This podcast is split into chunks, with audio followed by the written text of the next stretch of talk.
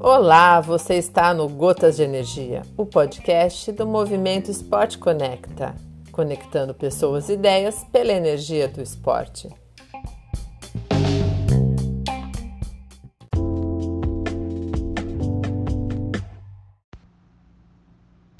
Alô, amigos! Bom dia, boa tarde, boa noite.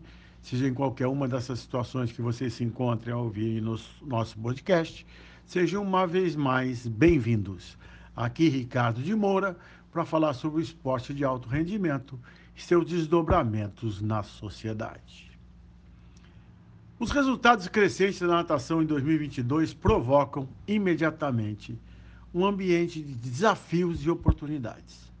No presente ano, oito recordes mundiais foram alcançados, seis em provas individuais cinco no masculino e um no feminino e dois, dois em provas de revezamento, ambos conquistados pela Austrália, um no revezamento feminino e outro no revezamento misto. Cada vez mais, grandes marcas estão sendo atingidas por nadadores mais jovens. O nadador com mais idade a atingir um recorde mundial em 2022 foi o australiano Zack Stabot Cook, com 23 anos, 4 meses e 15 dias, na prova de 200 metros peito. O mais novo foi o romeno David Popovic, com 17 anos, 10 meses e 28 dias na prova de 100 metros nado livre.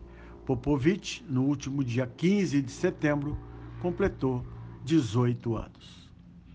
Resultado traz visibilidade. Visibilidade no esporte traz, teoricamente, mais praticantes, apoiadores, fãs, patrocinadores, recursos. Mas chegar ao resultado é uma coisa, manter o nível de rendimento é outro. Grandes resultados também trazem expectativas. Ninguém mais quer o antigo patamar. Todos esperam cada vez mais o novo esporte. Esporte que exige cada vez mais compromisso, muito tempo dos atletas, suas famílias e seus parceiros. Melhor preparação, melhores condições de preparação, estão todos sob pressão. As federações esportivas acreditam que, se educarem mais as pessoas e mostrarem a elas todas as coisas positivas sobre o esporte, o público comprará. Não é tão simples assim. O esporte pode implementar uma campanha de marketing e promoção e fazer com que mais crianças apareçam e queiram nadar. Mas, a menos que os treinadores tenham comprado a necessidade de acompanhar esse desenvolvimento, o modo de fazer as coisas, o esporte não vai mudar e não vai crescer. Implementar novos métodos, exalar inspiração, novos ambientes de aprendizagem, estimular, envolver ter a consciência de que ele é o motor. Repetir a mesma coisa e querer obter resultados diferentes é insanidade. Tudo é muito rápido.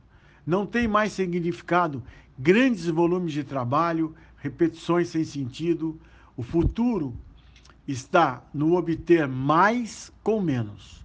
Como obter um resultado melhor, com, como aumentar o desempenho, como realmente emocionar e envolver os atletas em um tempo menor. Grande desafio do futuro. Pois é, amigos, é, é, muitos, muitos professores ainda não têm essa consciência. Né? Esses resultados mais novos têm vindo, obviamente, por uma implementação maior da tecnologia, das condições de trabalho, né? dos ambientes de treinamento. Mas é, tudo isso envolve uma pessoa que é o professor, o técnico. Ele é que é o motor dessas coisas todas. Se ele não estiver consciente de que é preciso se modificar, que é preciso é, é, se, se adaptar cada vez mais aos ambientes de mais desafios, e ao mesmo tempo que cria um maior desafio, cria para ele uma nova oportunidade também de trabalho e de poder se, se, se destacar num ambiente tão competitivo. E isso aí é o grande desafio do futuro. Amigos, espero que vocês tenham gostado dessa reflexão. Um grande abraço, cuidem-se, até a próxima.